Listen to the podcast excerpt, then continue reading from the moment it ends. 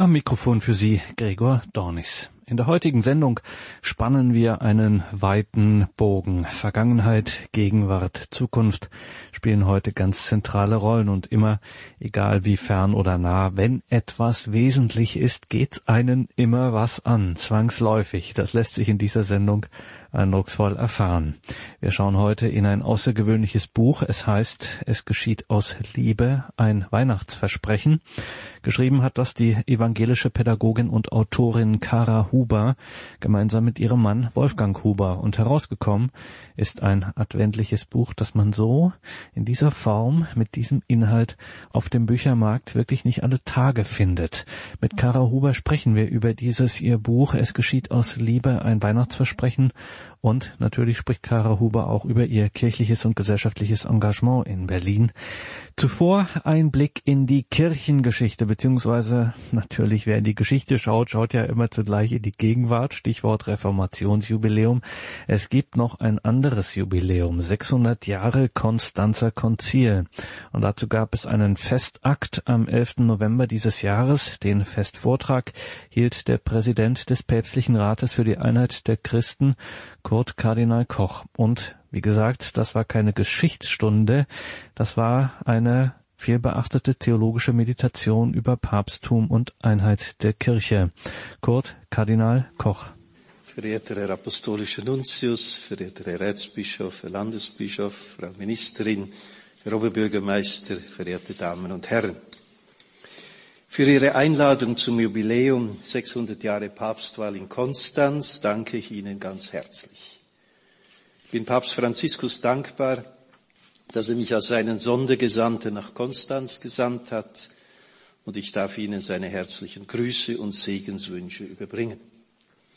Es freut mich, zu Ihnen sprechen zu dürfen im Rahmen eines Festvortrags, in dem es gilt, um die großen Ereignisse vor 600 Jahren uns vor Augen zu führen, sie dankbar zu feiern und uns auf ihre bleibende Bedeutung im Leben der Kirche und in den ökumenischen Beziehungen heute zu besinnen.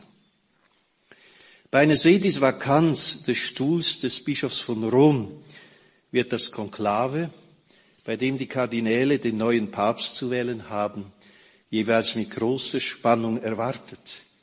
Und der erste Auftritt des neu gewählten Papstes mit der frohen Ankündigung Habemus Papam löst Freude aus, wie die Welt beim letzten Mal am 13. März 2013 erfahren konnte. Auch der heutige Festtag ist zunächst ein Anlass zu freudiger Erinnerung an die einzige Papstwahl, die nördlich der Alpen vorgenommen worden ist. Genauer an die im Konklave während des Konzils von Konstanz durchgeführte Wahl des noch nicht ganz 50-jährigen Otto di Colonna zum Papst, der sich den Namen Martin V. gegeben hat. Dass diese bedeutenden Ereignisse im Konstanzer Kaufhaus und auf dem Konstanzer Münsterhof stattgefunden haben, darauf ist die Stadt Konstanz mit Recht stolz. Der Cantus Firmus dankbarer Erinnerung weist freilich auch einen schmerzvollen Kontrapunkt auf. Und das heutige Jubiläum ist Anlass nicht nur zu freudiger Erinnerung, sondern auch zu tiefer Trauer. Denn mit der Papstwahl und mit der Papstkrönung in Konstanz konnte das große Schisma in der Kirche des Westens im späten Mittelalter beendet werden, das beinahe 40 Jahre gedauert hat, das die wohl gefährlichste Krise und den folgenreichsten Autoritätsverlust darstellt, den das Papsttum in seiner ganzen Geschichte erfahren hat. Ohne auch diesen dunklen Hintergrund zu vergegenwärtigen, lässt sich die große Bedeutung des am heutigen Festtag erinnerten Ereignisses in Konstanz kaum verstehen. Als nach der langen Zeit des Avogneser Exils, währenddem beinahe ausschließlich französische Päpste regiert haben, im Jahre 1378 wieder ein Papst in Rom gewählt werden konnte, und zwar diesmal kein Franzose, sondern ein Italiener, schien es, dass die Kirche wieder in ihre normale Lebenssituation zurückkehren konnte. Der neu gewählte Papst Urban VI. erwies sich zwar als reformbewusst, sah sich aber nicht in der Lage, in dem noch zum größten Teil französisch besetzten Kardinalskollegium die nationalen Gegensätze zu überwinden. Das hatte zur Folge, dass die französischen Kardinäle bereits nach etwas mehr als drei Monaten die Wahl von Papst Urban VI. angefochten und als ungültig erklärt und einen anderen Papst gewählt haben, der sich den Namen Clemens VII. gegeben hat. Damit entstand das größte und längste Papstschisma in der Geschichte, das die Christenheit in zwei Hälften gespalten hat.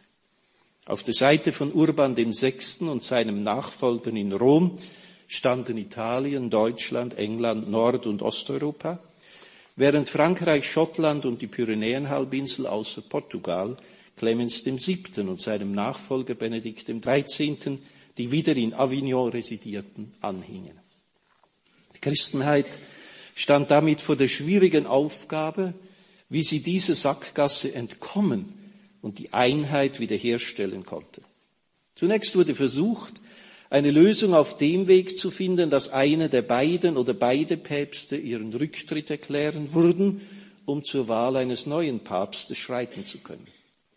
Und zunächst schien es, dass dieser Weg zum Erfolg führen würde, da beide Päpste ein Treffen in Savona an der Riviera vereinbart haben, wo sie gemeinsam ihren Rücktritt erklären würden. Der vorgesehene Papstgipfel aber fand nicht statt. Und damit war die letzte Chance für das gespaltene Papsttum gleichsam aus eigenen Kräften die Einheit der Kirche wiederherzustellen vertan. Da dieser Versuch, auf dem üblichen Weg eine Papstwahl vorzunehmen, scheiterte, wurde nun der Weg mit einem Konzil eingeschlagen. Das Kardinalskollegium berief im Jahre 1409 ein allgemeines Konzil nach Pisa ein, und zwar im Bewusstsein gegenüber heretischen Päpsten im Sinne des Notrechts, die römische Kirche vertreten zu können. Dieses Konzil machte beiden Päpsten den Prozess, setzte sie als Heretiker und Schismatiker ab und wählte als neuen Papst Alexander V., dem bereits ein Jahr später Johannes der 23. nachfolgte. Da die beiden bisherigen Päpste jedoch ihren Rücktritt nicht erklärten, regierten in der einen Kirche nun drei Päpste, so dass man von einer verfluchten Dreifaltigkeit, eine Trinitas non benedicta sed maledicta sprach. Die Katastrophe wurde damit nur noch verschärft und es blieb als einziger Ausweg ein Konzil, das im Zusammenwirken zwischen dem Nachfolger des zu Pisa gewählten Papstes Johannes dem 23. und König Sigismund vereinbart und nach Konstanz einberufen wurde. Zunächst versuchte man auf diplomatischem Weg, die beiden Päpste Gregor XII. und Benedikt XIII. zum freiwilligen Rücktritt zu bewegen.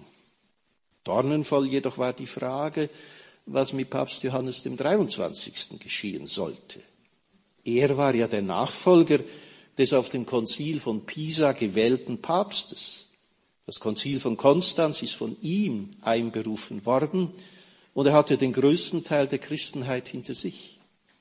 Auf der anderen Seite erschien es aber kaum denkbar, dass die beiden Päpste Gregor XII. und Benedikt XIII. zugunsten von Papst Johannes dem 23. resignieren würden. Von daher wurde auch dem Pisaner Papst nahegelegt, im Dienst der Einheit der Kirche den Rücktritt zu erklären. Nachdem Johannes der 23. zunächst zugestimmt hatte, floh er jedoch in der Verkleidung eines Stallknechtes von Konstanz nach Schaffhausen und später nach Breisach, von wo aus er sein Rücktrittsversprechen als erzwungen und damit ungültig erklärte und die Kardinäle aufforderte, das Konzil zu verlassen und zu ihm zu kommen in dieser schweren Stunde, die gewiss die größte Krise des Konzils von Konstanz gewesen ist, wurde entschieden, auch ohne Papst das Konzil weiterzuführen, und zwar auf der Basis des am 6. April 1415 beschlossenen Dekrets Hex Sancta, mit dem das Konzil seine eigene unmittelbar von Christus stammende Autorität feierlich erklärt hat. Aus der Überzeugung, dass das Konzil im Heiligen Geist legitim versammelt ist und die Kirche repräsentiert, zog es die praktische Konsequenz, dass alle in der Kirche, inklusive der Papst, verpflichtet sind, dem Konzil zu gehorchen in jenen Dingen, die den Glauben, die Bereinigung des gegenwärtigen Schismas sowie die allgemeine Reform der Kirche Gottes in Haupt und Gliedern betreffen. Auf der Grundlage dieses Dekretes wurde Johannes der 23. der Prozess gemacht, er wurde verhaftet und abgesetzt. Während Gregor XII. seinen Rücktritt erklärte, wurde Benedikt XIII. zwar abgesetzt, betrachtete sich selbst aber als den einzig legitimen Papst und exkommunizierte die ganze Christenheit. Angesichts dieser Situation gab das Konzil die Wahl, der Wahl eines neuen Papstes den Vorrang vor der ebenso dringlichen Frage der Reform der Kirche an Haupt und Glieder. Vor der Wahl des neuen Papstes verabschiedete das Konzil aber noch das Dekret Frequenz, mit dem die zukünftigen Päpste verpflichtet werden, in regelmäßigen Abständen, zunächst alle fünf und dann alle zehn Jahre, Konzilien abzuhalten. Schließlich wurde der neue Papst gewählt, der sich den Namen Martin V. gegeben hat. Mit seiner Wahl konnte nicht nur das große Schisma beendet werden, sondern hatte die Kirche seit beinahe 40 Jahren wieder ein anerkanntes Haupt. Wie Papst Paul VI. anlässlich der 550-Jahrfeier des Konzils von Konstanz in seiner Botschaft an Erzbischof Hermann Schäufele hervorgehoben hat, dass dem Konzil in Konstanz mit Recht zugeschrieben wird, dass es die gefährdete Einheit der Kirche wiederhergestellt hat und dass dies vor allem durch die Wahl Martins V. zum Papst geschehen ist. Ich zitiere Papst Paul VI. Durch die Tatsache, dass diese Wahl auf äußerst schwierige Zeitläufe folgte, erwies sich das oberste Hirtenamt wiederum als Fundament der kirchlichen Einheit und wurde als solches allgemein anerkannt. So ragt das Konzil als Zeichen der Treue zur Kirche und zugleich zum Nachfolger des heiligen Petrus, auf welchen Christus die Kirche gebaut hat, hervor. Die einmütige Wahl von Papst Martin V. am 11. November 1417 ist die eigentlich geschichtsträchtige Tat des Konzils von Konstanz gewesen und verleiht ihm seine wahre historische Bedeutung. Sie steht im Mittelpunkt auch des heutigen Jubiläums von 600 Jahren Papstwahl beim Konzil von Konstanz mit dem treffenden Titel Habemus Papa. Darauf ist die Stadt Konstanz mit Recht stolz. Nicht weniger dankbar ist freilich die Christenheit dafür, dass mit der Papstwahl in Konstanz das große Schisma in der westlichen Kirche beendet und damit auch Europa wieder geeint werden konnte. Dankbarkeit und Freude können aber nicht darüber hinwegsehen lassen, dass in diesem Licht auch der Schatten sichtbar geworden ist, der schließlich zum Konzil von Konstanz geführt hat, nämlich die wohl größte Krise des Papsttums in seiner Geschichte. Es ist in der Tat das Tragik zu beurteilen, dass ausgerechnet das Papsttum, dessen Sendung darin besteht, der Einheit der ganzen Kirche zu dienen, zur Ursache von Schisma und Spaltung geworden ist. Von daher kann man verstehen, dass mit dem Konzil von Konstanz die weitere Frage verbunden ist, ob im Leben der Kirche angesichts des Scheiterns des Papsttums nicht dem Konziliarismus die Zukunft gehört, demgemäß das Konzil den Primat vor dem Papst hat.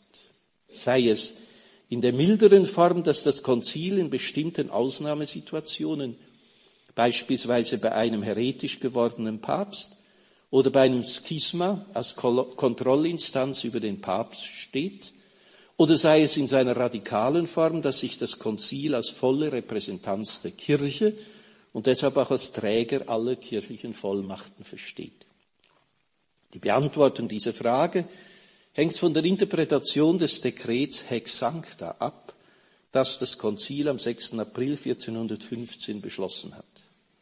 Auszugehen ist dabei davon, dass beim Konzil von Konstanz zu dem Zeitpunkt, dass dieses Dekret verabschiedet worden ist, nur die Gefolgschaft des Pisaner Papstes Johannes des 23. anwesend gewesen ist, nicht hingegen diejenige des römischen Papstes Benedikt des 13., so dass man nicht eigentlich von einem allgemeinen Konzil der Kirche sprechen kann. Wohl auch deshalb haben die Konzilsväter es zugelassen, dass Papst Gregor XII., bevor er abdankte, das Konzil zuerst noch einmal einberufen und die Einberufungsbulle verkünden konnte. Das Konzil hat deshalb die Papstwahl als situationsbedingten Akt der Notwehr der Kirche in einer hoffnungslos verfahrenen Situation, in der das Papsttum selbst mit seinem Dienst an der Einheit versagt hat, verstanden und vollzogen. Es hat aber keineswegs die Oberhoheit des Konzils über den Papst als Dogma definiert. Beim Konzil von Konstanz hat es gewiss auch eine Gruppe gegeben, die die Oberhoheit des Konzils über den Papst dogmatisch definieren wollte. Und die konziliaristische Idee hat auch nach dem Konzil weitergewirkt. Dass sie aber keine Lösung des Problems darstellt, ist ebenso nach dem Konzil von Konstanz deutlich geworden. Zunächst hat sich gezeigt, dass sich das Dekret Frequenz als wenig realistisch erwiesen hat. Bereits fünf Jahre nach Konstanz wurde das nächste Konzil in Pavia und Siena einberufen. Es war aber so schlecht besucht, dass es bald wieder aufgelöst wurde. Das nächste Konzil wurde dann sieben Jahre später nach Basel einberufen, das freilich auch unter der geringen Zahl der anwesenden Bischöfe litt und bei dem die fundamentale Strukturfrage im Vordergrund stand, ob der Papst über dem Konzil oder das Konzil über dem Papst steht. Diese grundsätzliche Frage war dabei von der konkreten Frage provoziert, ob der Papst das Recht habe, ein Konzil aufzulösen und einen anderen Ort zu verlegen. Denn Papst Eugen IV. hatte vor, das Konzil von Basel nach Ferrara und später nach Florenz zu verlegen, um den Griechen entgegenzukommen, die Unionsverhandlungen wünschten und für die eine italienische Stadt günstiger als eine nordalpine zu erreichen war. Da die gemäßigte Minderheit dem Ruf des Papstes folgte, während die Mehrheit in Basel verblieb, kam es zu einer gefährlichen Spaltung zwischen Papst und Konzil, zumal die Mehrheit in Basel das Dekret Sacrosancta beschloss und mit ihm definierte, dass das allgemeine Konzil über dem Papst stehe dass der Papst ein Konzil weder auflösen noch vertagen noch verlegen dürfen und dass derjenige, der diesen Wahrheiten widerspricht, ein Heretiker sei. Da Papst Eugen IV.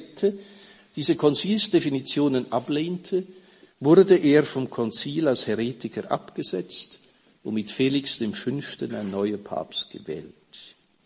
Damit entstand ein neues Papstschisma, Freilich mit dem Unterschied, dass nun nicht nur zwei Päpste einander gegenüberstanden, sondern auch gleichsam zwei Konzilien, so dass nicht nur eine Glaubensspaltung zum Greifen nahe war, sondern auch der Konziliarismus in eine tiefe Krise geriet. Die schwierige Situation in der Kirche nach dem Konzil von Konstanz können wir nicht weiter verfolgen. Sie kann aber auch am heutigen Jubiläum nicht ausgeblendet werden. Das heutige Jubiläum hält aber in theologischer Hinsicht in der Kirche eine Frage wach, die auch heute nichts an Aktualität eingebüßt hat. Auch wenn das Konzil von Konstanz mit dem Dekret Hex Sancta den Konziliarismus nicht dogmatisch definiert hat, knüpft es mit seinem Verhalten und seinen Entscheidungen doch an die synodale Tradition der frühen Kirche an, und revitalisiert elementare Dimensionen der alten Communio-Ekklesiologie, in der nach einem guten Verhältnis zwischen Papst und Konzil zu fragen ist. Denn in der Communio-Ekklesiologie kann es nicht nur darum gehen, die Kirche an den Papst zu binden, sondern auch den Papst an die Kirche. So hat der bedeutende katholische Schweizer Theologe und Kardinal Hans-Urs von Balthasar als ekklesiologische Grundfrage formuliert, wie sich das Papsttum in der Gesamtkirche integrieren lässt. In diesem Sinn hinterlässt uns das Konzil von Konstanz die Aufgabe, nach einem gesunden Gleichgewicht zwischen Primat und Synodalität im Leben der Kirche zu suchen. Die Frage stellt sich freilich nicht nur im Leben der katholischen Kirche, sondern auch im ökumenischen Dialog mit anderen christlichen Kirchen über die Frage des Papsttums. Diese Frage wollen wir uns im zweiten Teil des Vortrags zuwenden. Bei dieser Frage wiederholt sich in ökumenischer Hinsicht die beim Konstanzer Konzil sichtbar gewordene Grundproblematik, freilich, Gott sei es gedankt, nicht in dem Sinne, dass sich verschiedene Päpste einander gegenüberstehen würden, sondern dass das Papsttum selbst als großes Hindernis auf dem Weg zur Wiederherstellung der Einheit der Christen wahrgenommen wird. Es macht das Verdienst des seligen Papstes Paul VI. aus, dass er bei seinem Besuch im damaligen Sekretariat für die Einheit der Christen im Jahre 1967 in freimütiger und ehrlicher Weise ausgesprochen hat, dass die Frage des Papstamtes eines der wichtigsten ökumenischen Probleme darstellt. Ich zitiere, der Papst ist, wir wissen es wohl, ohne Zweifel das schwerwiegendste Hindernis auf dem Weg des Ökumenismus.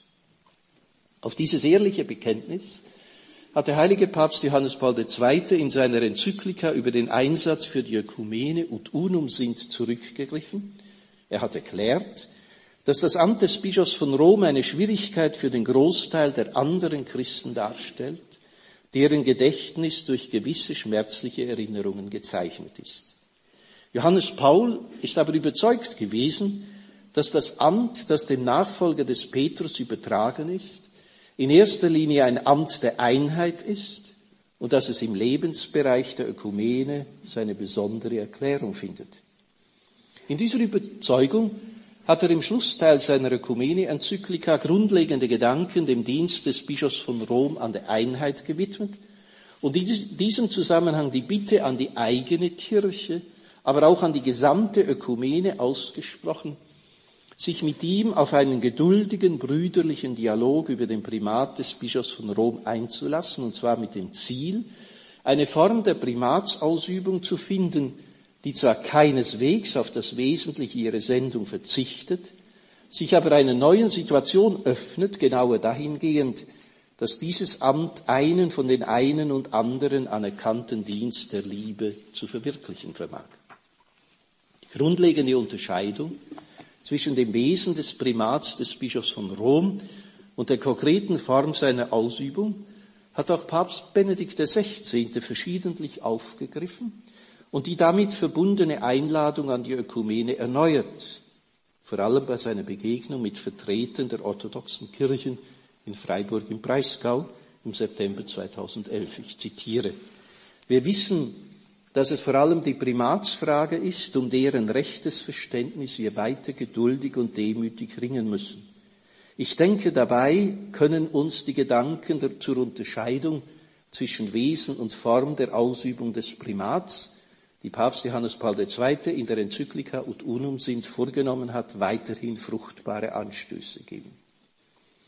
Papst Franziskus seinerseits geht den von seinen Vorgängern bereiteten Weg in großer Offenheit weiter, indem er ebenfalls deutlich unterscheidet zwischen dem, was für den Primat des Bischofs von Rom wesentlich ist, und dem, was zur konkreten und teilweise geschichtlich bedingten Form seiner Ausübung gehört, und indem er zugleich eingesteht, dass wir auf diesem Weg der Unterscheidung bisher wenig vorangekommen sind.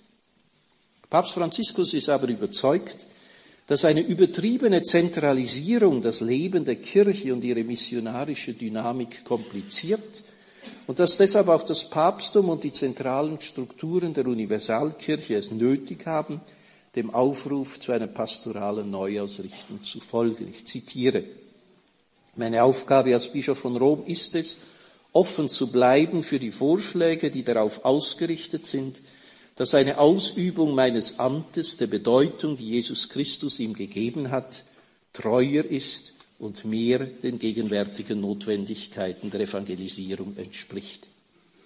Alle Päpste haben seit dem Zweiten Vatikanischen Konzil zum Gespräch über das Papstamt eingeladen und wesentliche Schritte auf eine ökumenische Verständigung über das Amt des Bischofs von Rom hin unternommen.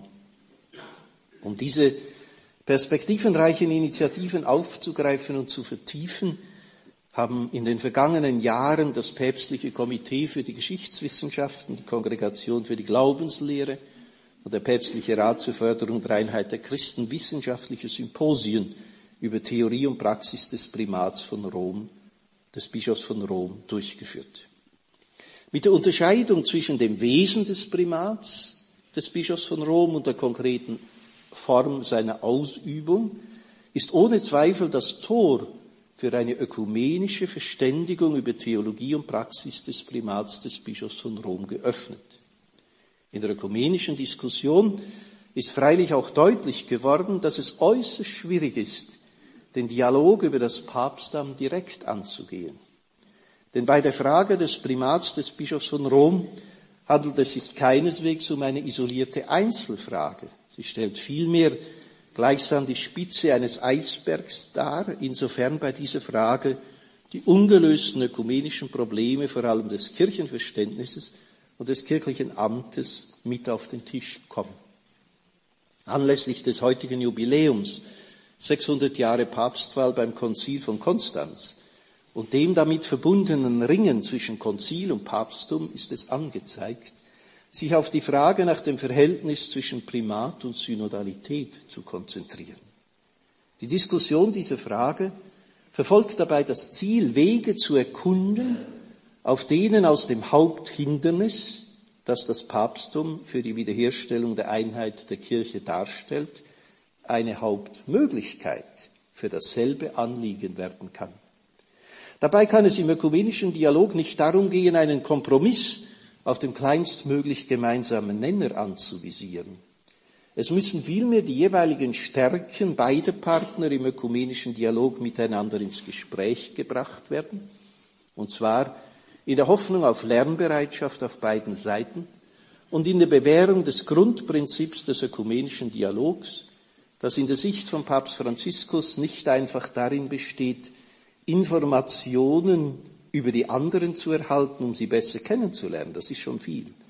Es geht vielmehr darum, das, was der Geist bei anderen gesät hat, als ein Geschenk anzunehmen, das auch für uns bestimmt ist. Ökumene ist nicht einfach ein Austausch von Ideen, sondern vielmehr ein, Austausch von Gaben, in dem wir von den anderen viel lernen können. In dieser Sinnrichtung hat Papst Franziskus hervorgehoben, dass die katholische Kirche vor allem im Dialog mit den orthodoxen Kirchen die Möglichkeit hat, etwas mehr über die Bedeutung der bischöflichen Kollegialität und ihre Erfahrung der Synodalität zu lernen. Die katholische Kirche wird deshalb eingestehen müssen, dass sie in ihrem Leben und ihren ekklesialen Strukturen noch nicht jenes Maß an Synodalität entwickelt hat, das theologisch möglich und praktisch auch notwendig wäre. In dieser selbstkritischen Erkenntnis besteht eine wichtige Voraussetzung, um überzeugend dartun zu können, dass sich das synodale und das primationale Prinzip einander keineswegs ausschließen, sondern sich wechselseitig fordern und fördern. Eine glaubwürdige Verbindung des primatial-hierarchischen mit dem synodal-kommunialen Prinzip wird auf Seiten der katholischen Kirche eine wesentliche Hilfe für das weitere ökumenische Gespräch sein. In der notwendigen Verstärkung der Synodalität im Leben der katholischen Kirche muss man zweifellos ihren wichtigsten Beitrag für die Anerkennung des Primats des Bischofs von Rom in der Ökumene erblicken. Auf der anderen Seite könnten die orthodoxen, protestantischen Kirchen im ökumenischen Dialog lernen, dass ein Primat auch auf der universalen Ebene der Kirche nicht nur möglich und theologisch legitim, sondern vielleicht auch notwendig ist. Und dass es sich von daher nahelegen könnte, auch in ökumenischer Sicht über ein Amt der Einheit auf der universalen Ebene nachzudenken. Im ökumenischen Dialog mit den orthodoxen Kirchen kann dabei von der Tatsache ausgegangen werden, dass sie selbst eine Rangordnung der apostolischen Sitze in der Reihenfolge Rom, Konstantinopel, Alexandrien, Antiochien und Jerusalem kennen und deshalb anerkennen, dass Rom den ersten Sitz innehat und dem Bischof von Rom ein Ehrenprimat zukommt. Die entscheidende Frage, die es im ökumenischen Dialog mit den orthodoxen Kirchen zu klären gilt, besteht dabei darin, welche Sendung und welche Vorrechte in der wiedergefundenen Einheit der Kirche in Ost und West dem Bischof von Rom zukommen werden. Also etwas schwieriger stellt sich die Frage des Primats des Bischofs von Rom im ökumenischen Dialog mit den aus der Reformation hervorgegangenen Kirchen dar. Denn mit der Reformation ist ein anderer Typ des Kircheseins wirksam geworden, der durch eine eindeutige Fokussierung des Kirchenverständnisses auf die Gemeinde charakterisiert ist. Sie impliziert, dass die universale Dimension der Kirche weniger zum Tragen kommt, so dass sich auch die Frage nach einem Amt der Einheit auf der universalen Ebene der Kirche weniger stellt.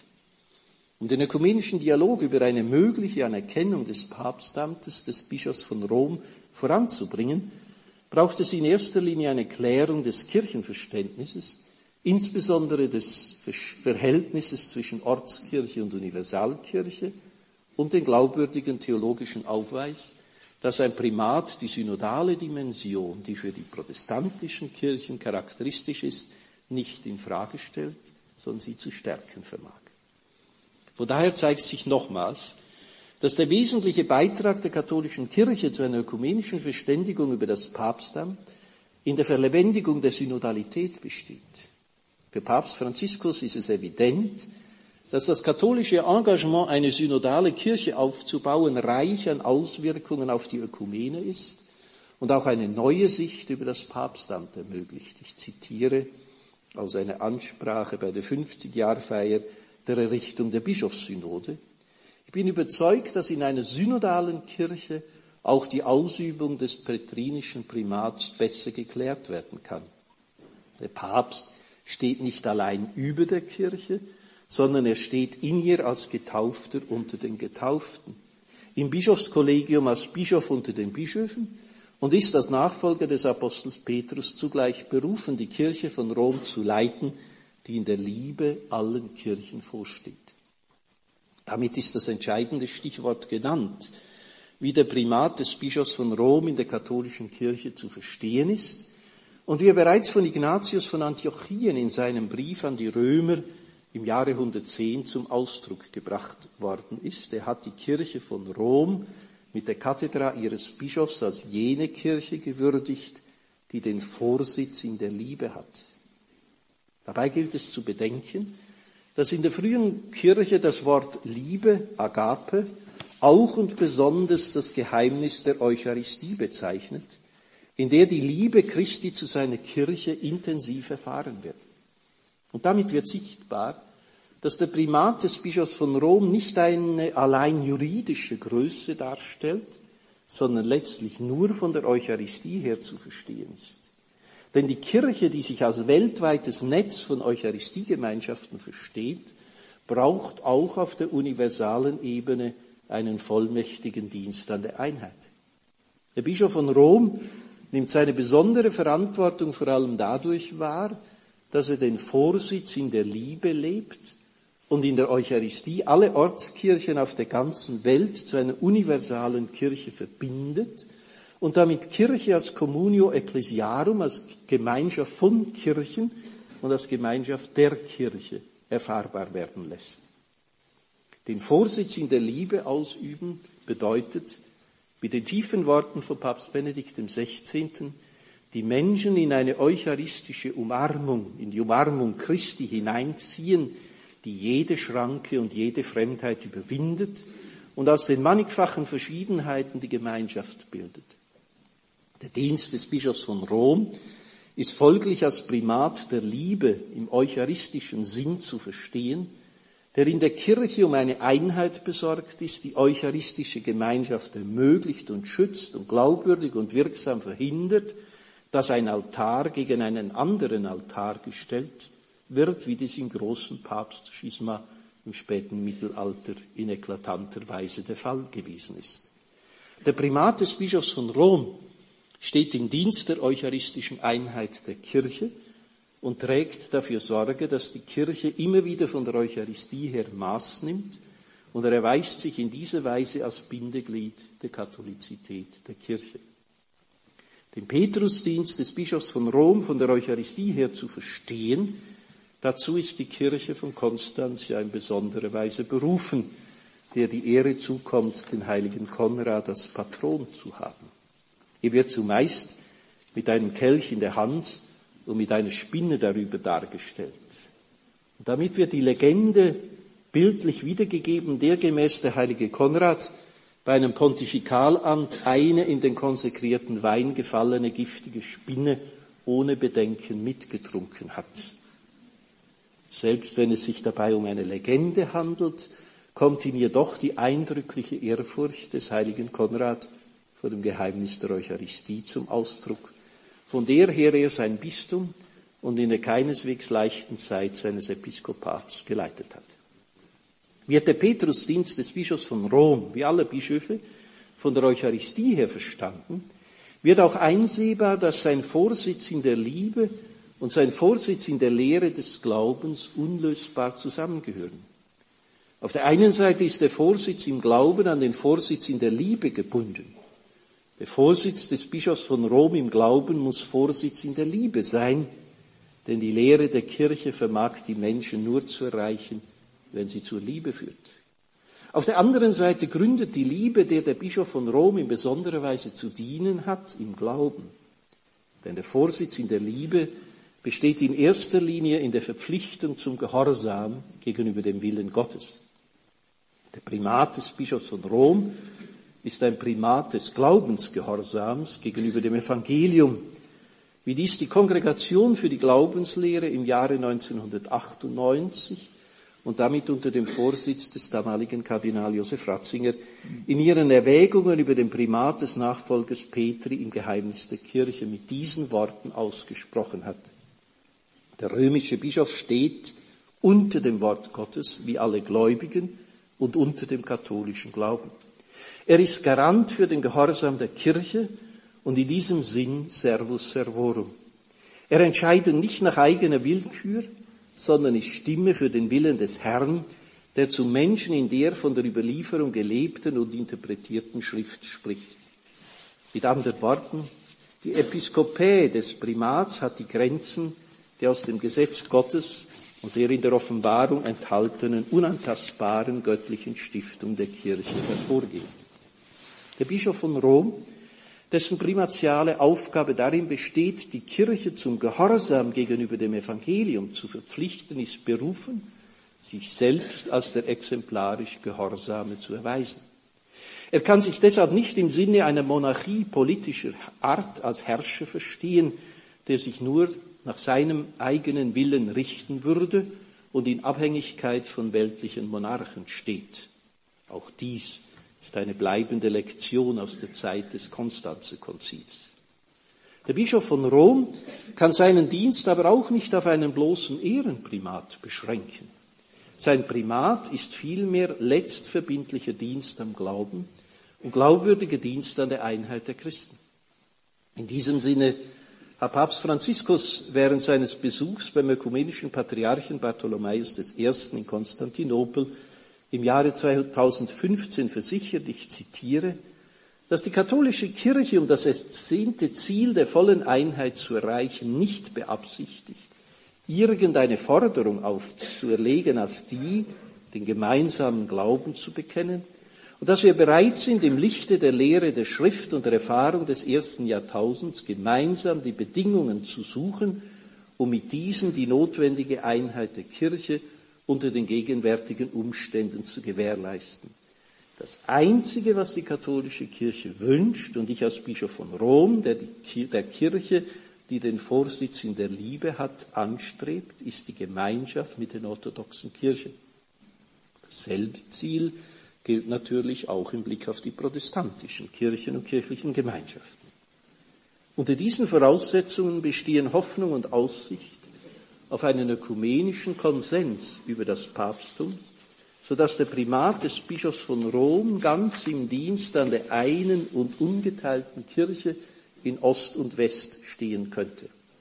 Das Papstamt wäre dann nicht mehr das schwerwiegendste Hindernis auf dem Weg des Ökumenismus, sondern Promotor der ökumenischen Verständigung und Garant der Einheit der Kirche. Auch aus diesem Grund versteht die katholische Kirche das Papstamt als ein großes Geschenk, das sie von Christus erhalten hat. Ein Geschenk allerdings, das sie nicht für sich allein behalten, sondern in ökumenische Gemeinschaft mit der ganzen Christenheit teilen möchte. Es ist deshalb ein schönes Zeichen, dass das 600-jährige Jubiläum der Papstwahl in Konstanz in ökumenischer Gemeinschaft gefeiert wird und nach diesem Festtakt in einem ökumenischen Festgottesdienst im Konstanzer Münster einmündet, indem wir darum beten wollen, dass sich der Wille unseres gemeinsamen Herrn erfüllt, dass alle eins seien, damit die Welt erkennt, dass du mich gesandt hast und die meinen ebenso geliebt hast wie mich. Herzlichen Dank.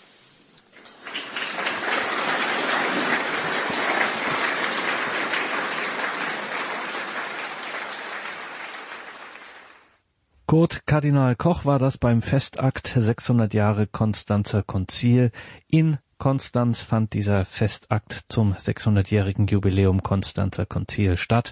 Wie bereits angedeutet, die Feierlichkeiten, die sind in vollem Gange. Dieses Konzil von Konstanz fand von 1414 bis 1418 statt, so auch die 600-Jahr-Feierlichkeiten seit 2014 bis 2018.